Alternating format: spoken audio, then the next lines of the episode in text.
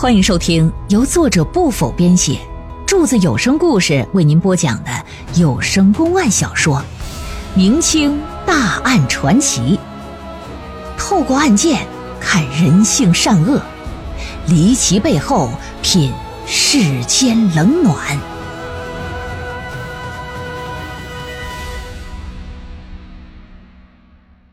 彭公案之石灰杀人。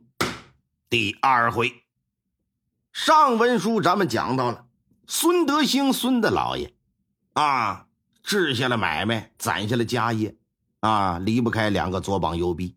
一个是谁呀？是他收留的这个刘玉田另一个也是得力助手，叫王永强。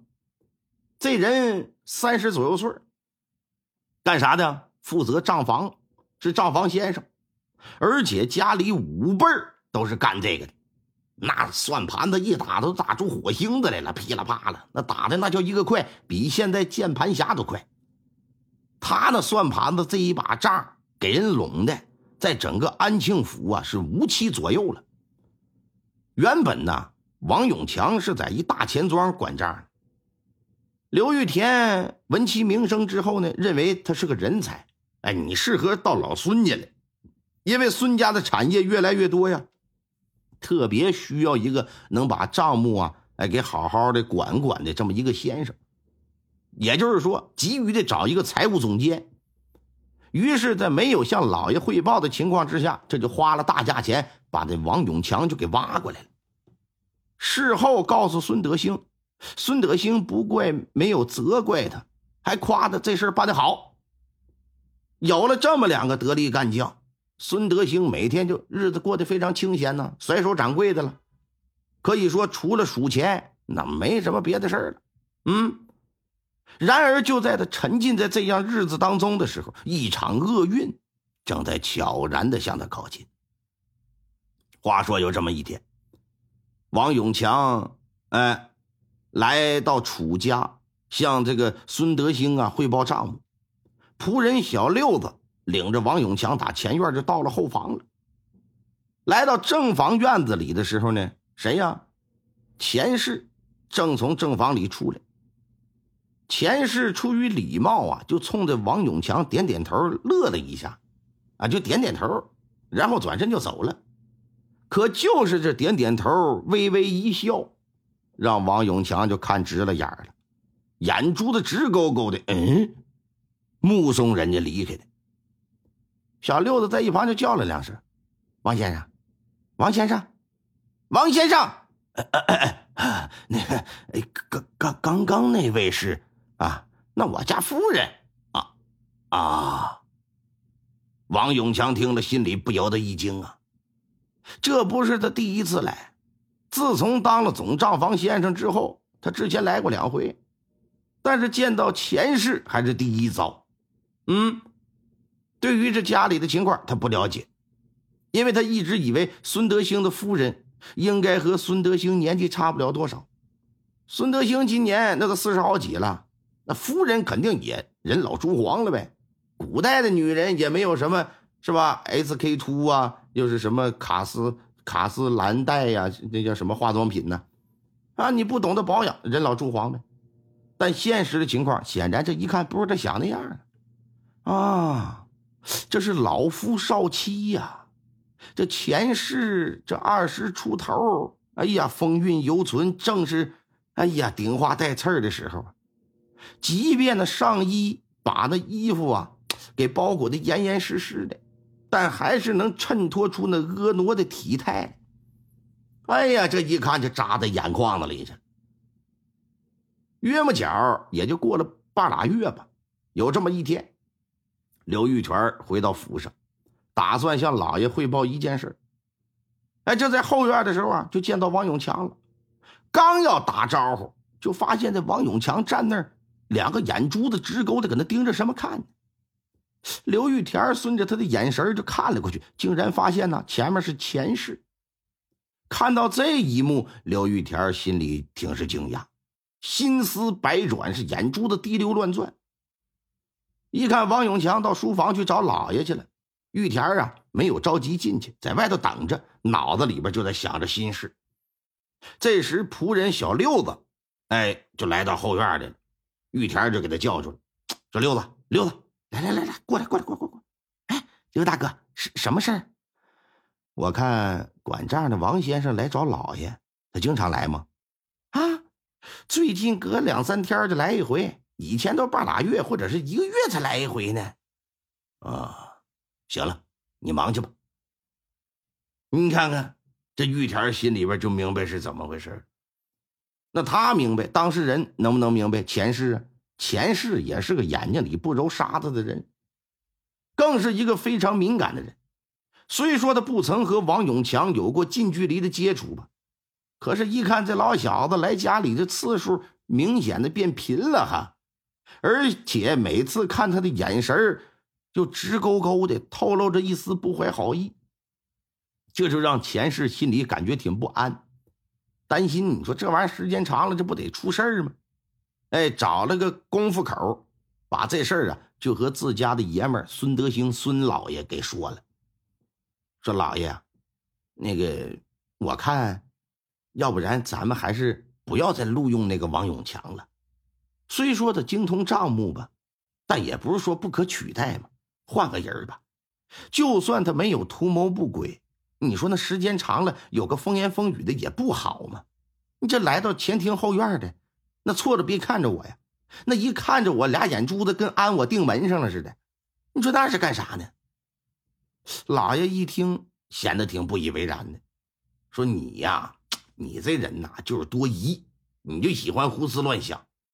那当年你还不让我收留那玉田呢，啊，说的可能有问题，结果呢？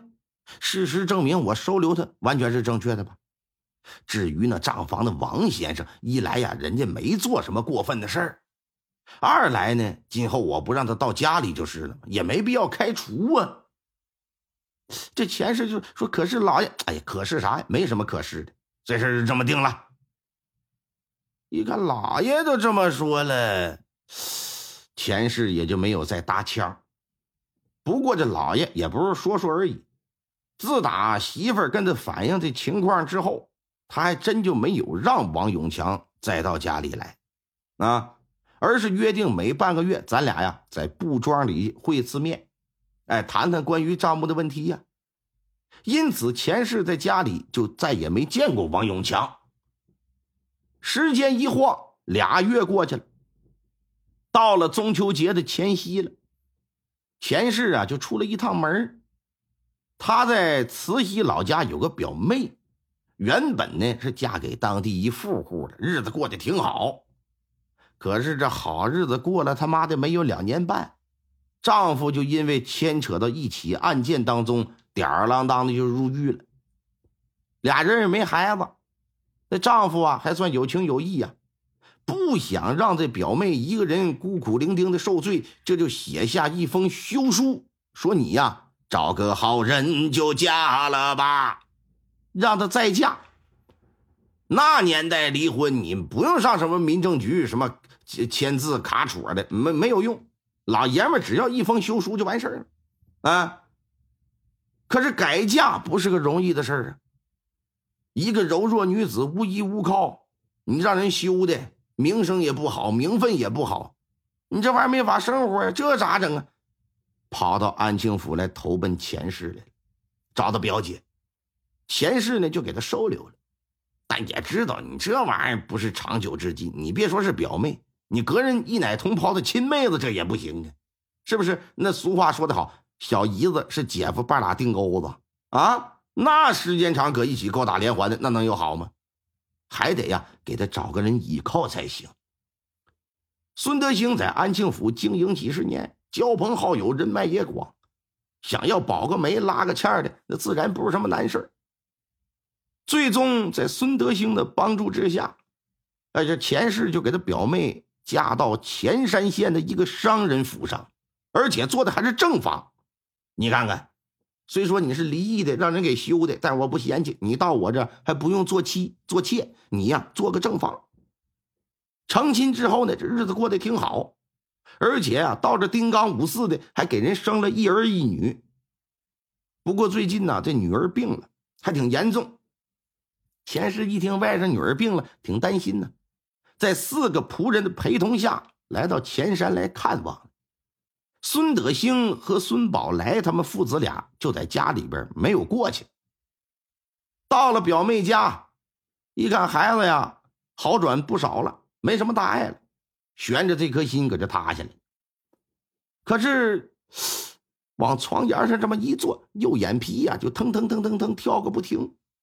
前世这心里呀，莫名的就有些慌乱，这让原本打算住上一些时日的他，在住上三天之后，连夜就赶回家了，心里不宁啊。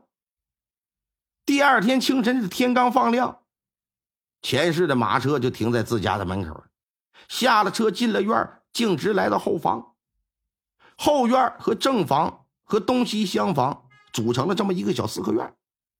正房呢是孙德兴和钱氏居住的，东大西小嘛。东边由他儿子孙宝来和仆人小六子住，西厢房啊是佛堂。虽然只是三天未见，这前世对儿子呀那就想的不得了。哎，先到这东厢房看看儿子，进屋一看，发现孙宝来不在，床上的被子呢叠得整整齐齐的。这显然昨天晚上没跟床上睡，没回来。这想哪儿去了呢？说六子，六子，那什么少爷呢？啊啊啊！夫人您回来了啊啊！少爷昨晚在正房睡的。这个时间不是早的应该起了吗？我刚刚就看到老杨了。其他人呢？啊，夫人，昨天不是中秋节吗？老爷给大家放了个假，大家都回家过节了。这家里呀，就剩下我和老杨了。每年端午、中秋和春节这三个节呀，孙家府上都会给仆人放假。钱氏心想：“哎呀，你瞧我这记性，昨天中秋节我都给忘了。”打东厢房出来，就直奔正房。正房是坐北朝南的三间屋子，正中央呢是堂屋。西边那屋子呢是书房，东边这屋子呢是卧室。前世就到了这个东房卧室了，一看，哎呀，孙德兴和他儿子爷俩，跟床上躺着呢。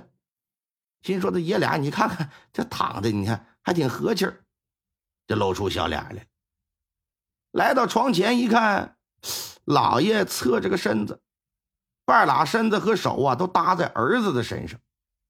前世啊，就想把他给推开，可当他手一碰孙德兴的时候，哎，感觉不对，这怎么这么凉呢？再一摸，不但说一点温度没有，还梆梆硬。老爷，老爷，推了推没反应，使劲给他扒拉到一边，侧着身子的孙德兴就变成那种仰巴壳的躺着了，但是看样子应该是在睡觉。前世这心里就没底儿，老爷，老老老老老老，叫了几声没反应，心里咯噔一下，拿手一探鼻息，这不探还好，一探之下，一点进出气儿都没有了。当下的脑子是嗡的一声，一片空白呀。再转过神来的时候，赶忙去查看儿子。说宝来呀，宝来，你醒醒，宝来呀！儿子醒了，说娘啊，你回来了，没事那啥，那小六子，老杨，快来人呐，不好啦！听众朋友们，本集播讲完毕，感谢您的收听。